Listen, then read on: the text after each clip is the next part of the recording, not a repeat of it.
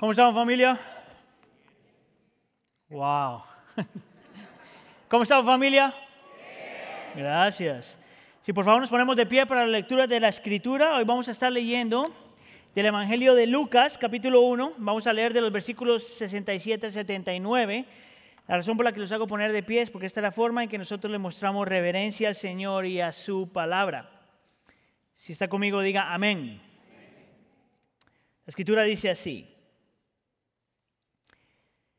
Entonces su padre Zacarías, lleno del Espíritu Santo, profetizó. Versículo 68 dice, bendito sea el Señor, Dios de Israel, porque ha venido a redimir a su pueblo.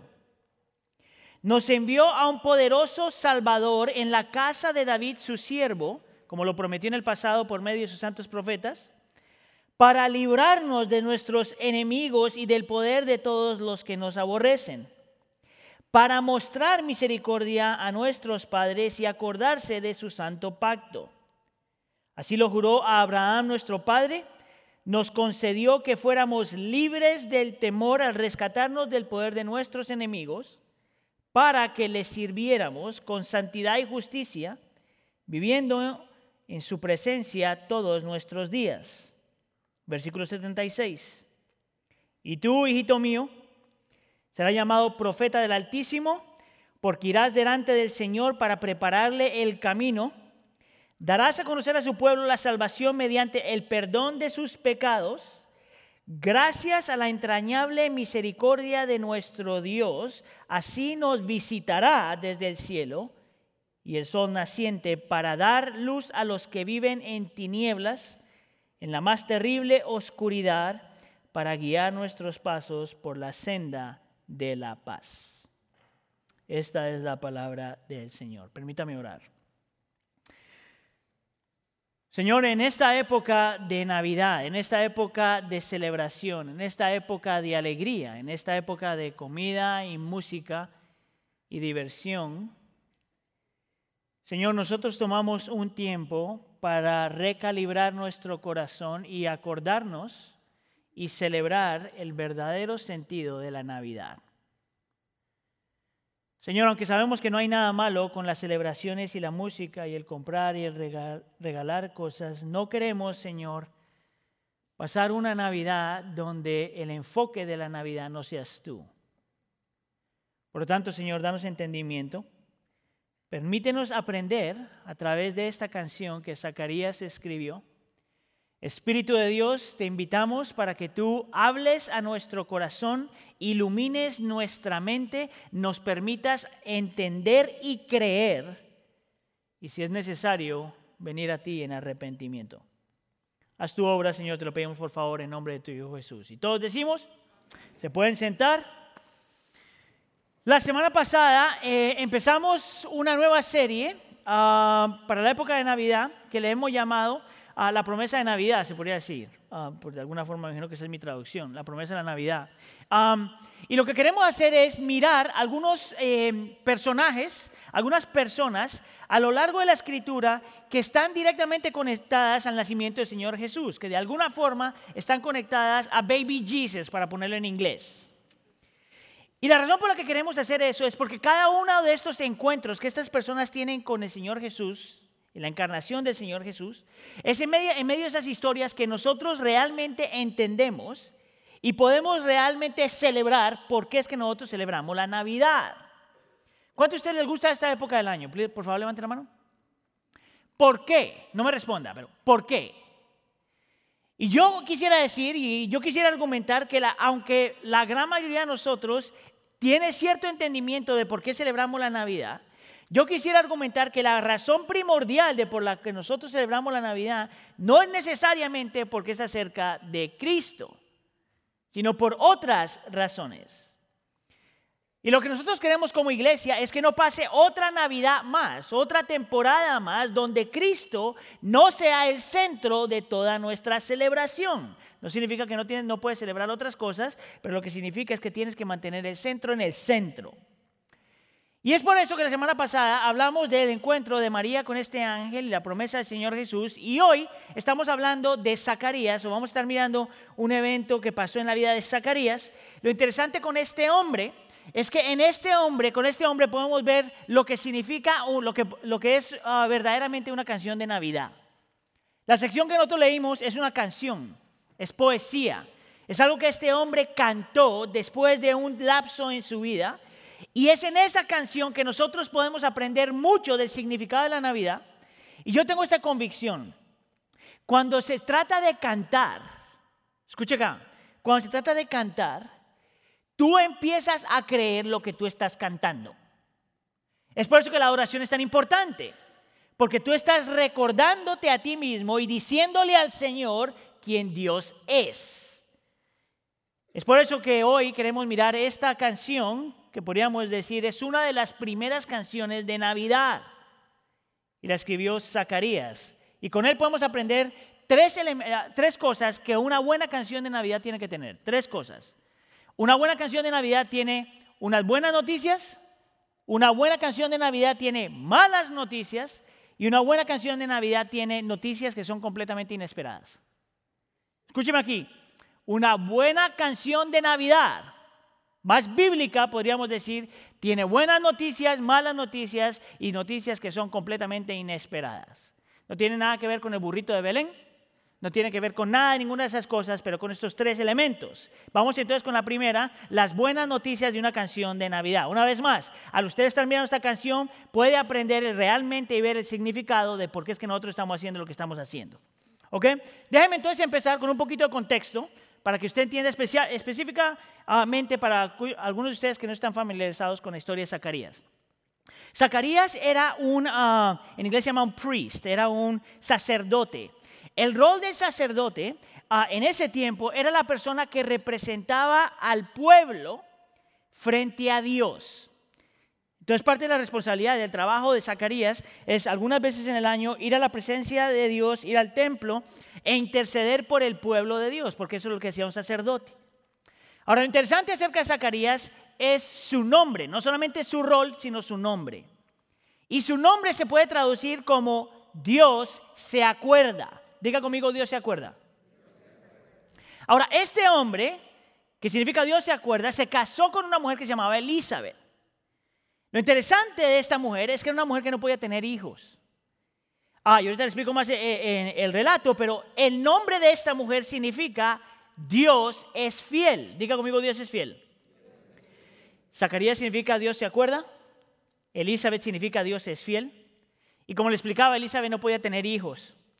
Sin embargo, la historia nos cuenta, la narrativa nos cuenta que Dios interviene de una forma sobrenatural y de repente ella queda embarazada. Y ella se vuelve la, mamá de un personaje en la Biblia súper, súper conocido que se llama Juan el Bautista. Y Juan el Bautista también tiene un significado importante porque su nombre significa Dios es misericordioso.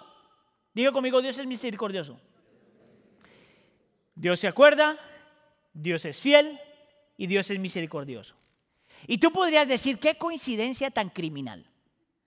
Tres nombres que tienen tanto significado y de repente se casaron y se pusieron juntos. Pero para los que creemos que la Biblia dice que Dios es soberano y que trabaja todo providencialmente y que todo lo pone en su lugar en el tiempo correcto y de la forma correcta, nosotros sabemos que esto no era un accidente.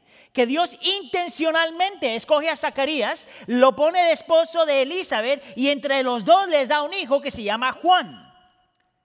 Para que nosotros por medio de su vida pudiéramos ver que Dios se acuerda que Dios es siempre fiel y que Dios es siempre misericordioso. Ahora, como una buena historia, toda buena historia tiene un drama. La diferencia entre una buena novela y una mala novela es que todas las novelas son malas. Pero una buena novela tiene drama, un buen drama. Esto no es una novela, pero también tiene un drama. Y si tú conoces algo de la historia, te dice que cuando el Señor viene y visita a Zacarías, le dice que va a tener un bebé y este hombre, por diferentes razones, duda, no le cree al Señor. Y el Señor por eso lo disciplina y por nueve meses deja de hablar. Ahora, vamos a decir que Zacarías tenía problema con su esposa. y este hombre no hablar por nueve meses posiblemente era una bendición para ella. Pero la disciplina es que el hombre no se podía comunicar de ninguna forma y tuvo que esperar todos los nueve meses hasta, que el Señor trajera, le diera vida y, naciera Juan el Bautista. Es más, cuando tú lees te das cuenta que él habló, la primera vez que habló después de nueve meses fue una semana después de que Juan el Bautista nace. Ahora, lo interesante es esto. Es que en esta disciplina del Señor, como todas las disciplinas del Señor, el Señor te pasa por algo, pero no simplemente para castigarte, sino para que en ese proceso tú crezcas. Y como buena disciplina del Señor, este hombre entendía que si el Señor le dio nueve meses de estar callado, en esos nueve meses él tenía un trabajo. Tenía que pensar, tenía que orar, tenía que meditar, tenía que estudiar, tenía que buscar la presencia del Señor para poder entender por qué Juan existía o vendría a existir y por qué Cristo vendría. Por nueve meses este hombre está escribiendo esta canción en su mente. Por nueve meses él está escribiendo una de las primeras canciones de Navidad y en mi opinión una de las mejores canciones de Navidad. Ahora lo interesante es cómo él empieza la canción. Mira cómo dice aquí en el versículo 68, bendito sea el Señor Dios de Israel lo primero que sale de su boca, después de nueve meses él estar luchando en su corazón con el Señor, después de estar pensando acerca de los planes y las promesas de Dios, lo primero que sale de su boca es bendito sea el Señor. ¿Sabes por qué esto es importante? Porque la Navidad no es acerca de ti, es acerca de Él. Por eso es que una de las primeras canciones de Navidad lo pone a Dios por encima de todas las cosas. Lo pone primero que todas las cosas. Para que nosotros nos acordemos, especialmente si eres creyente, que la razón por la que nosotros nos estamos acordando de lo que nos estamos acordando y estamos celebrando lo que estamos celebrando, no es porque la Navidad es acerca de ti y de mí, es acerca de Él. Esta es la diferencia radical entre la celebración de la Navidad cristiana, por decirlo de alguna forma, y la celebración de la Navidad secular. En la celebración secular de la Navidad, el centro de todo es el ser humano. Es una celebración, se llama antropocéntrica, donde pone al ser humano en el centro de todo. No Dios, no su obra, no Cristo. Yo. Es acerca de lo que yo quiero, es acerca de mi listita que le voy a dar a todo el mundo para que me compre, es acerca de la comida que yo quiero, es acerca de lo que quiero que me den, es acerca de lo que tengo que experimentar. Hasta cierto punto es una celebración donde pone al ser humano en el centro y se vuelve toda una celebración sentimental y muchas veces hasta romántica que no tiene nada que ver con Dios. ¿Sabes de dónde yo saco eso? Porque esta semana estaba estudiando yo quería probar, como esta es una canción, yo quería ver qué es lo que la cultura dice por medio de sus canciones acerca de la Navidad. Eso es bien simple hacerlo. Hay, un programa que se llama Spotify. ¿Cuántos de ustedes conocen Spotify? Ok. Para los que no lo conocen, es un programa, se podría decir, en el que tú tienes acceso a música digital, ¿verdad? Y tienes acceso a, a miles de canciones. Lo que hace Spotify, como buena gente que quiere vender su producto, todos los meses, por lo general, te pone las primeras cinco canciones, las primeras canciones más populares en ese mes o en esa temporada. Entonces yo me fui a ver qué es lo que está diciendo Spotify acerca de la época de la Navidad y nos dice que hay, y todas son en inglés, entonces aquí vamos a cantar en inglés, no se preocupe. Y dice que las primeras cinco canciones, las canciones más populares en la época de Navidad, son estas. ¿Está listo? Escuche acá. Voy a cantar.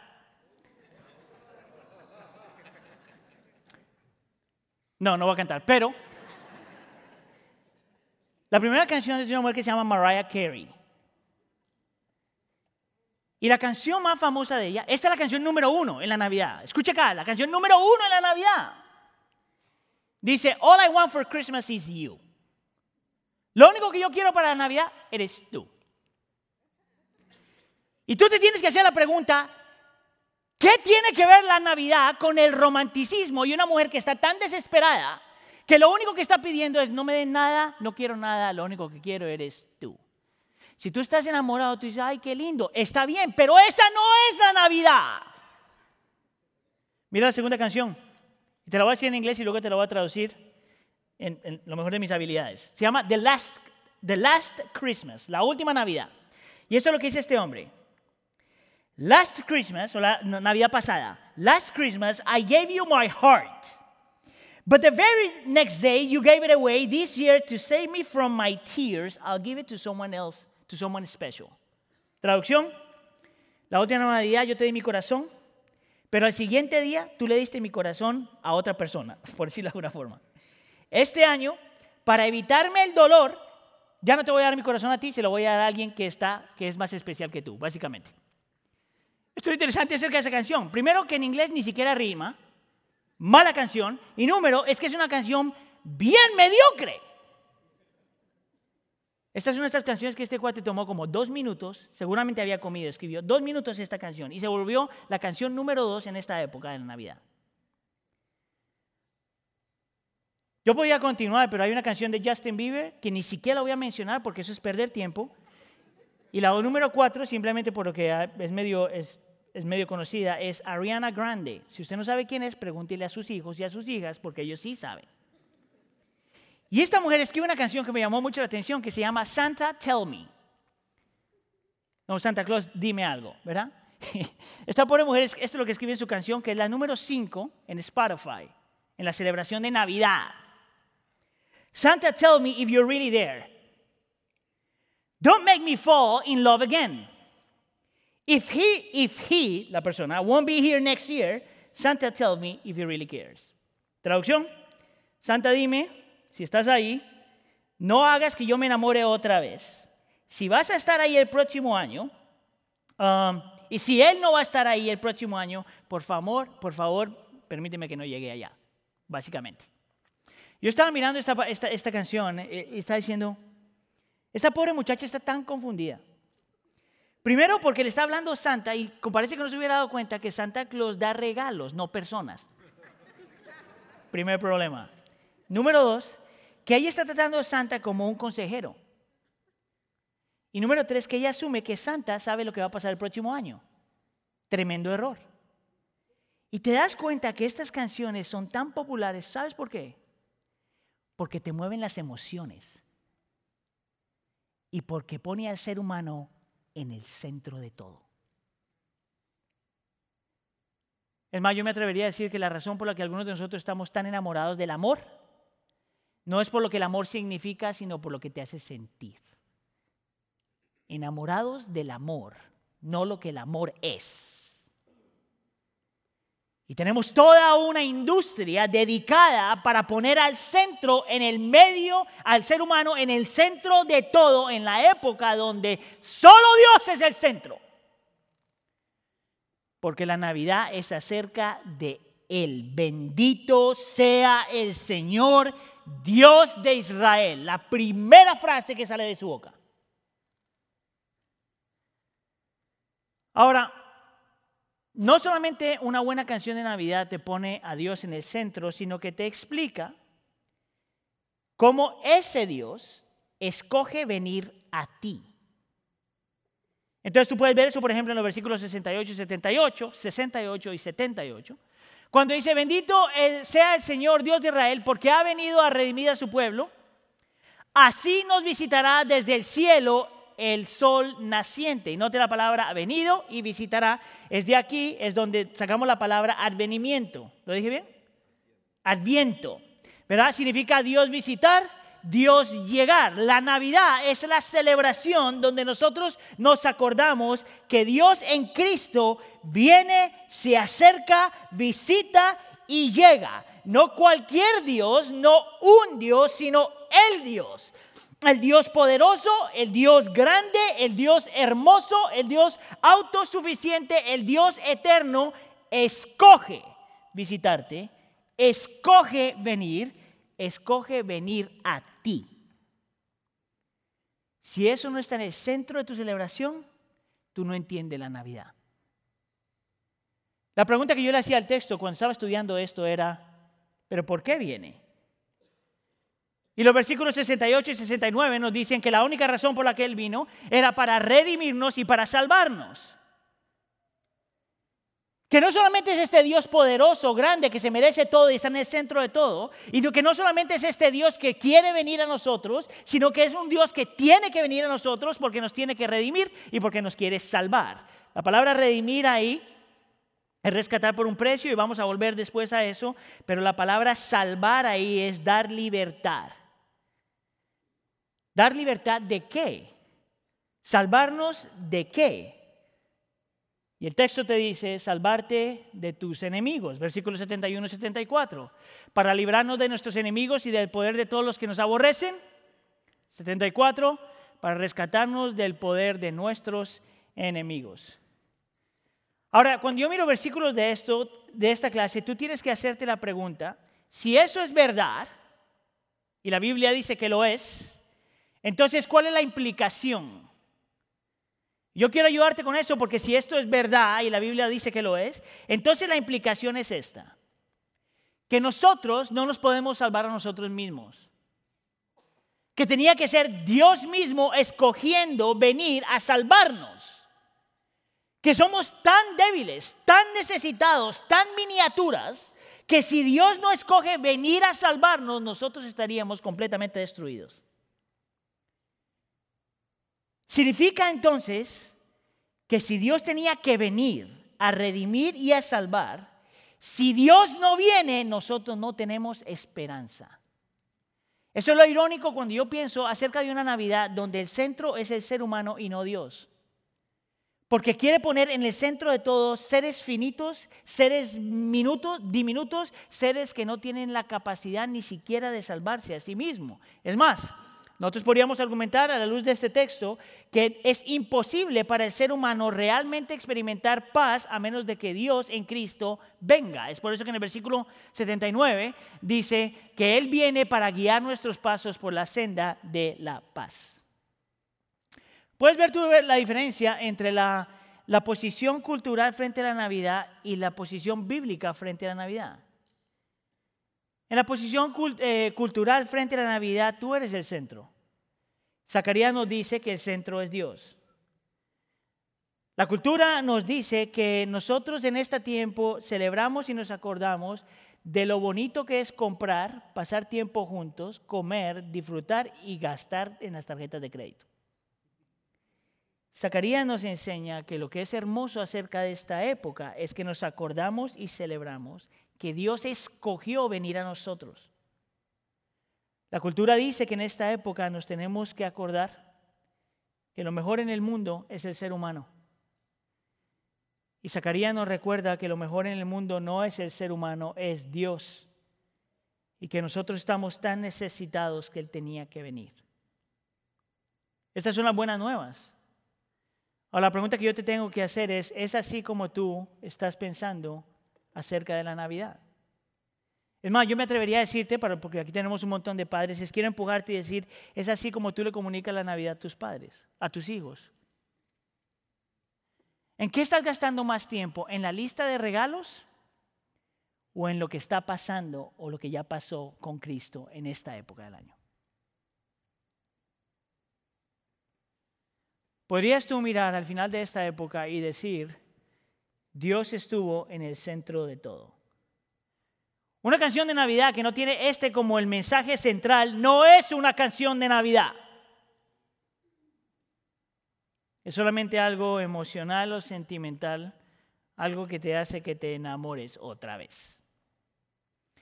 Ahora, lo interesante de esto es que si hay buenas nuevas, implica que tenía que haber noticias malas. Porque si no hay noticias malas, ¿por qué necesitamos noticias buenas? Y esto me lleva entonces al segundo punto. ¿Cuáles son las malas noticias de la Navidad? Y lo que te voy a mostrar aquí es que cuando yo digo que éramos necesitados y que éramos gente limitada y que cuando digo que nosotros somos tan débiles y tan vulnerables que si Dios no viene a nosotros, nosotros nos perdemos, es porque de la única forma que tú realmente puedes celebrar y disfrutar lo que está pasando es cuando eso es verdad en tu vida. Cuando tú realmente te convences a ti mismo que tú eres tan pecador, tan débil, tan limitado, tan vulnerable, tan necesitado que si Dios no viene por ti, tú no tienes chance. Es por eso que la palabra misericordia aparece dos veces en el texto. Mira lo que dice en el versículo 72-78. Dice que Cristo viene para mostrar misericordia a nuestros padres. Viene a, gracias a la entrañable misericordia de nuestro Dios. Ahora, si tú has estado en la iglesia por un buen tiempo, la palabra misericordia no es un concepto nuevo. Es más, yo me atrevería a decir que nosotros, estas son las palabras que más utilizamos porque cuando nosotros utilizamos la palabra misericordia, nos estamos acordando del amor de Dios, del perdón de Dios, de la compasión de Dios. Y a la misma vez, la gran mayoría o algunos de nosotros nos acordamos que la palabra misericordia significa que Dios no te da lo que te mereces. Eso es misericordia. Que Dios no te da lo que te mereces. Y yo me atrevería a decir que la palabra misericordia es una palabra que es tanto hermosa como ofensiva. Hermosa porque te, dice acerca de quién es Dios y lo que vino a hacer. Pero a la misma vez es ofensiva porque te dice que tú estás tan perdido, estás tan dañado, eres tan pecador que Dios tenía que venir por ti. Es más, la palabra misericordia te va a decir que tú eres más malo de lo que tú crees. ¿Escuchó eso? La palabra misericordia te va a decir que tú eres más malo de lo que tú crees. La palabra misericordia te va a decir que cuando Cristo vino, Él no vino para librarte necesariamente de los enemigos fuera de ti, sino del enemigo que vive en ti. ¿Sabías tú que tu peor enemigo no es ni tu esposo ni tu esposa, ni tu amigo ni tu amiga, ni tu vecino ni tu vecina, ni tu compañero de trabajo ni tu jefe, ni siquiera el terrorista más terrible que puedas pensar. El peor enemigo que tú y yo tenemos es nuestro corazón. Y que tú y yo somos esclavos de nuestro pecado y que somos víctimas de nuestro pecado. Mire, aquí hay gente que ha sufrido mucho porque ha sido víctima del pecado de otro. Y yo no quiero minimizar eso porque eso es una realidad. Pero la realidad es que tu peor enemigo y la persona que te victimiza más nunca es nadie fuera de ti. Eres tú mismo. Tú eres más malo de lo que tú crees. Es más, tú eres tan malo que Cristo no solamente quería venir, sino que Cristo tenía que venir. Solo de esa forma tú puedes entender la canción. Esa es la única forma que hace sentido, porque Cristo tenía que venir. Mira los versículos 77 y luego 79. Dice que Cristo vendría para dar a conocer a su pueblo la salvación, mediante el perdón de sus pecados. Si tú no eres tan malo, ¿por qué perdonar lo que tú no tienes? Y luego en el versículo siguiente, el versículo 79, dice que Él viene para dar luz a los que viven en tinieblas, en la más terrible oscuridad. La razón por la que estaba incluyendo esto cuando estaba estudiando el tema es porque el estar en la oscuridad, en mi opinión, es la mejor descripción de lo que significa ser un pecador. En teología se llama una depravación total. Esto no significa que tú eres la persona más mala en el mundo, pero lo que significa es que si eres malo y que tienes el potencial de hacer cosas terribles. Ahora, yo no sé si usted alguna vez ha estado en un cuarto que es tan oscuro, pero tan oscuro que tú no te puedes ver ni siquiera la mano enfrente. Yo he estado en un cuarto donde no se ve nada.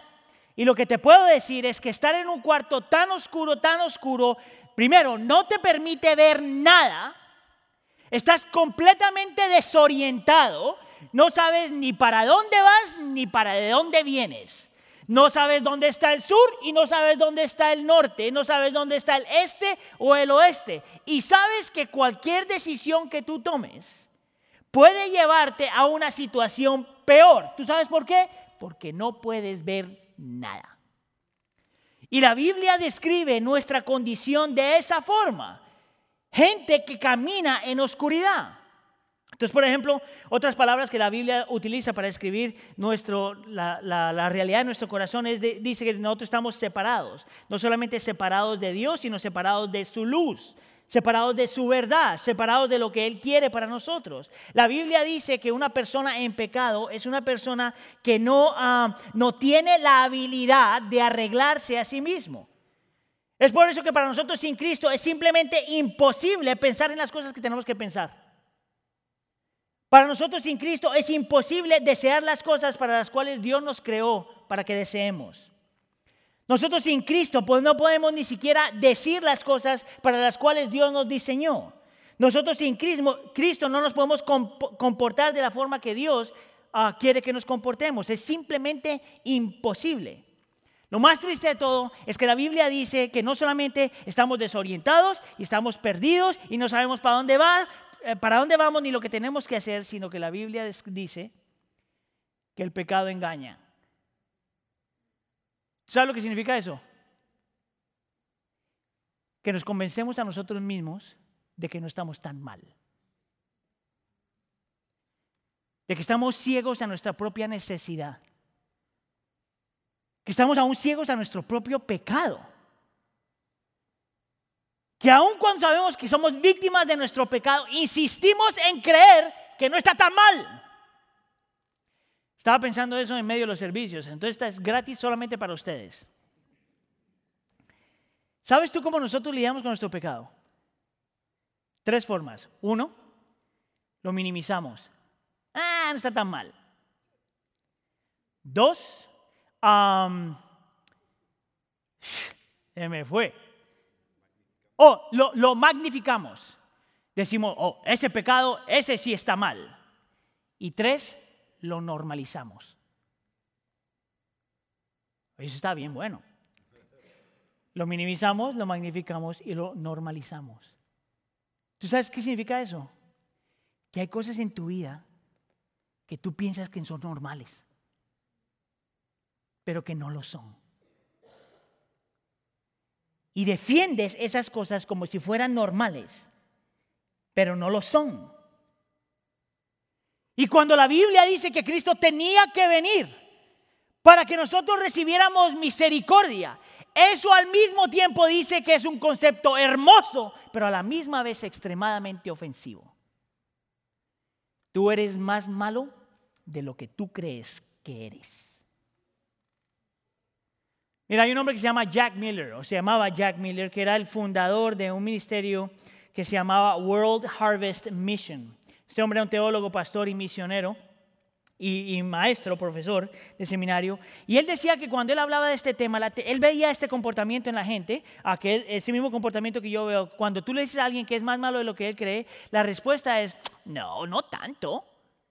Y la razón es porque siempre estamos mirando a otra persona, ¿verdad? Y nos comparamos con otra persona. Una vez más, ¿lo magnificas, lo minimizas o simplemente lo normalizas? Entonces este hombre se inventó una forma para él convencer a la gente de que realmente era más mala de lo que creía. Y eso es lo que yo quiero hacer contigo ahorita. Feliz Navidad. Fíjese acá. Él creó un examen, se podría decir, un assessment, un examen que se llama el examen de la lengua. Ah, yo sé, y acabo de empezar, ni siquiera les he dicho todavía nada. Él lo que hizo, eh, brillante lo que hizo el hombre, él, él miró en la escritura simplemente como 10 cosas que la escritura dice acerca de cómo no utilizar la boca y cómo utilizarla. Y este hombre entonces se sentaba con sus estudiantes y les decía, te voy a dar una semana para que pongas en práctica esto. Una semana te voy a dar una lista de cosas que no tienes que hacer y te voy a dar una lista de cosas que tienes que hacer con tu boca. ¿Listo? Una semana. Entonces sentaba a los estudiantes y les decía, durante esta semana, no hagan nada de lo siguiente. Y la lista decía, no chismees. ¿Sabes lo que es chismear, verdad? Hablar de alguien no por su beneficio, sino para hundirlo. Y de ahí dice, no difundas un mal informe. No trates de poner a alguien mal, ni siquiera en tu oración. ¿Sabe lo que significa? Señor, yo sé que Sergio se le va la onda, pero perdónalo. Eso es.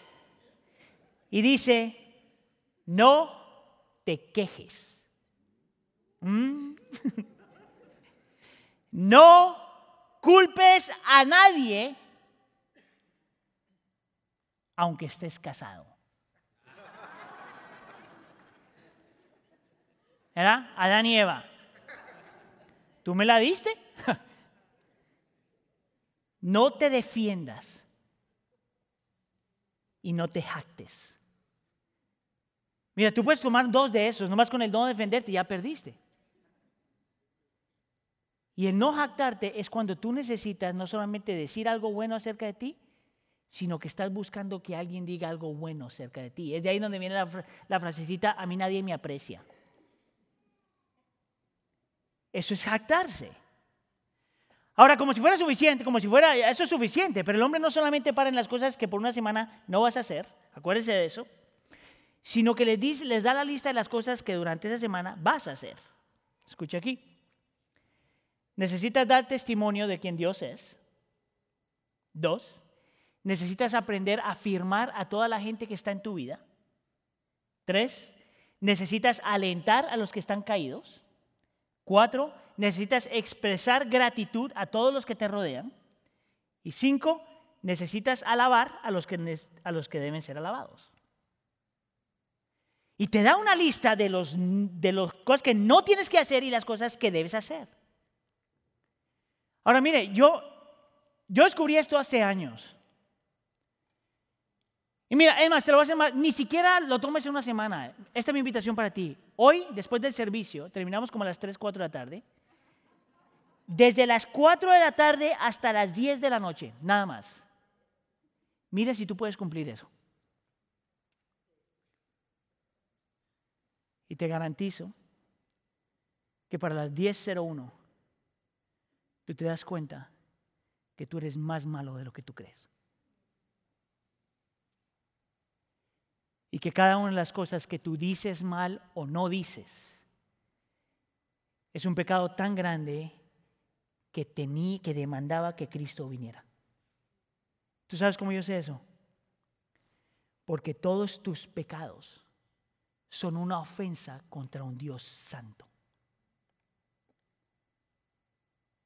Porque todos tus pecados es diciéndole a Dios, yo no te necesito. Porque todos tus pecados es una ofensa contra su bondad, contra su misericordia, contra su paciencia, contra su santidad. Todos tus pecados son una ofensa contra Él. Por lo tanto, no existe el término de pecadito.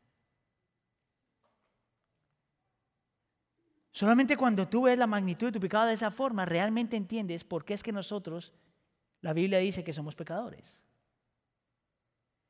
Es más, yo me atrevería a decir, mis hermanos, y quiero que me escuche bien aquí, que a menos de que usted entienda que usted es más malo de lo que usted cree, la Navidad no tiene ningún sentido. Si tú no reconoces que eres más pecador de lo que tú crees, la Navidad no tiene ningún sentido. Es más, yo te diría, ni siquiera la celebres. Es más, yo te diría, hazte secular. Solamente cuando entendemos qué tan malos somos, la Navidad tiene sentido. Te lo voy a poner de esta forma. Esto viene de un hombre que se llama Paul Tripp. Um, el hombre escribe acerca de esto, fue donde yo estaba tomando muchas de estas ideas y mira lo que él dice. Uno de los propósitos principales de la encarnación de Jesús, que él viene, es de humillarnos a todos y a cada uno de nosotros. Solo cuando aceptamos las muy, muy, muy, muy malas noticias del nacimiento de Jesús, entonces podremos recibir las muy, muy, muy, muy buenas noticias acerca de Jesús. Las buenas noticias son siempre buenas noticias para las personas que saben que necesitan las buenas noticias. 10 dólares son una muy buena, son, es una muy buena noticia para un hombre pobre. pero ni siquiera, pero no es nada para un hombre rico. La promesa de la sanidad es una muy buena noticia para una mujer enferma, pero ni siquiera le llamaría la atención a una mujer con una buena salud. El nacimiento de Jesús es la peor y la mejor noticia de la historia. Y comprender ambas cambian tu vida para siempre. La humanidad estaba tan increíblemente perdida que solo había una solución para nosotros. Dios mismo. La hermosa noticia de la temporada navideña es que Dios no estaba dispuesto a dejarnos en este estado trágico y miserable. La gloria del nacimiento de Jesús se vuelve aún más glorioso cuando se ve a través de los lentes humillantes de la condición desesperada que fue la razón por la que Él vino.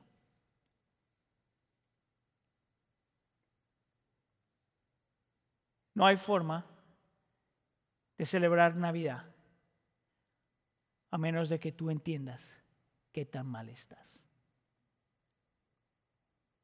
y qué tan mal has estado.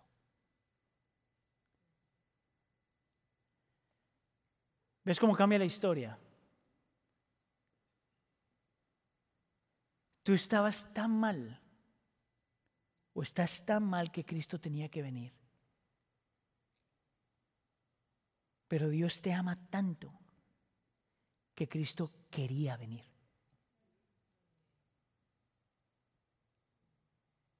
Tú estás tan mal que Cristo tenía que venir y eres tan amado que Cristo quería venir.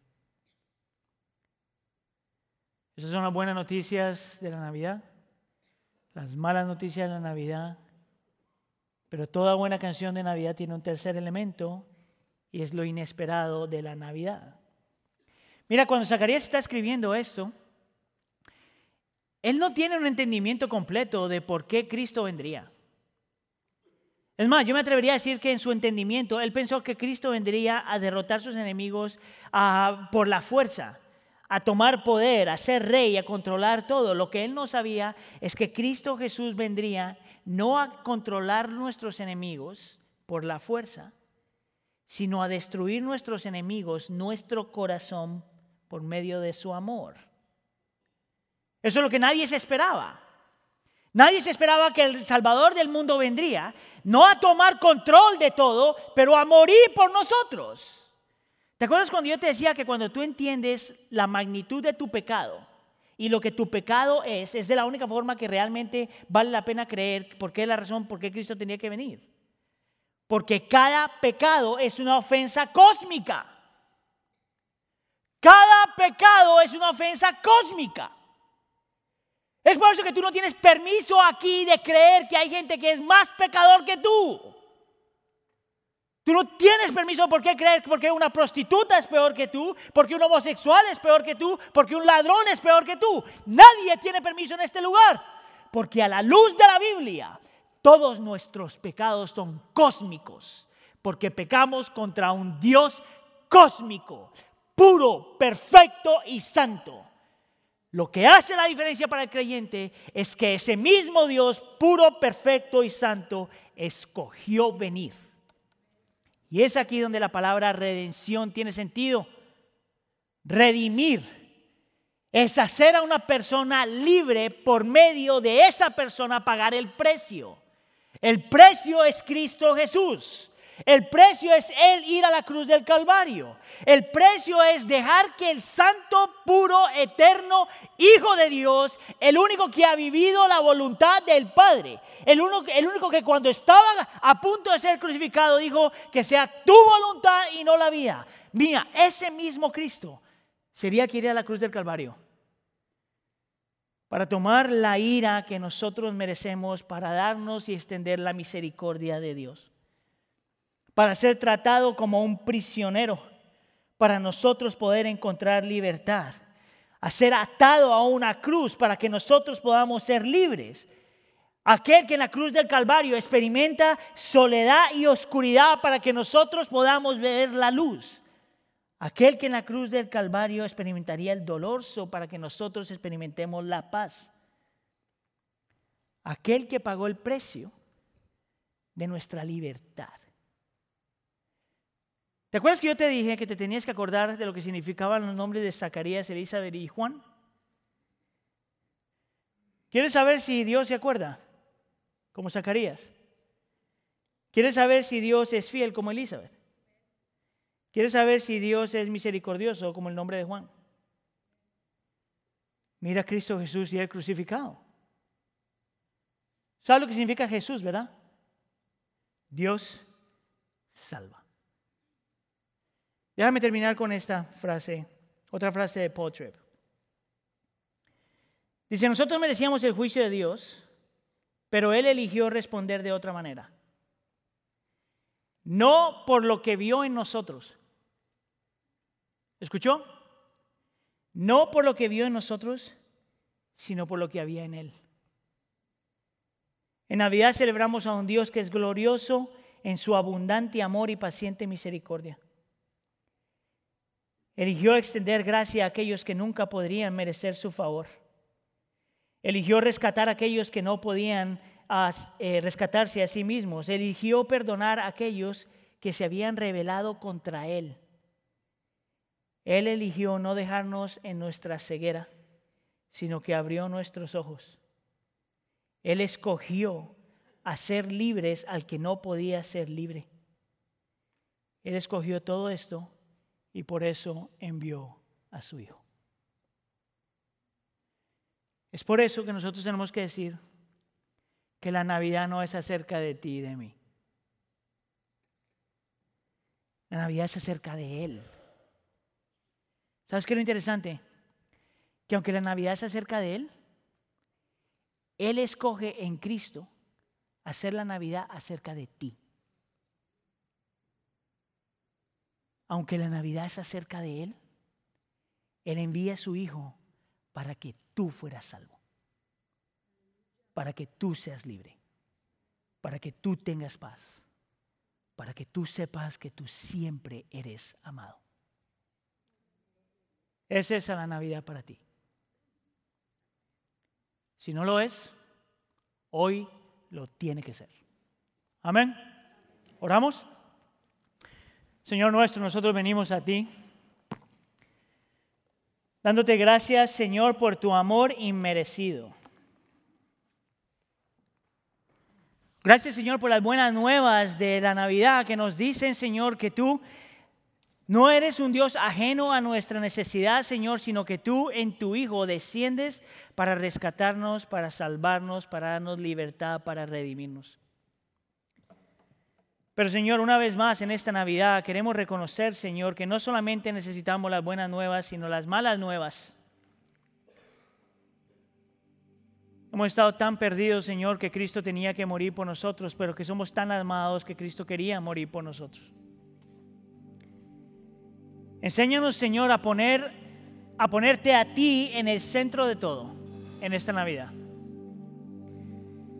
Enséñanos, Señor, a abrazar, Señor, lo bueno, lo malo y lo inesperado de la Navidad.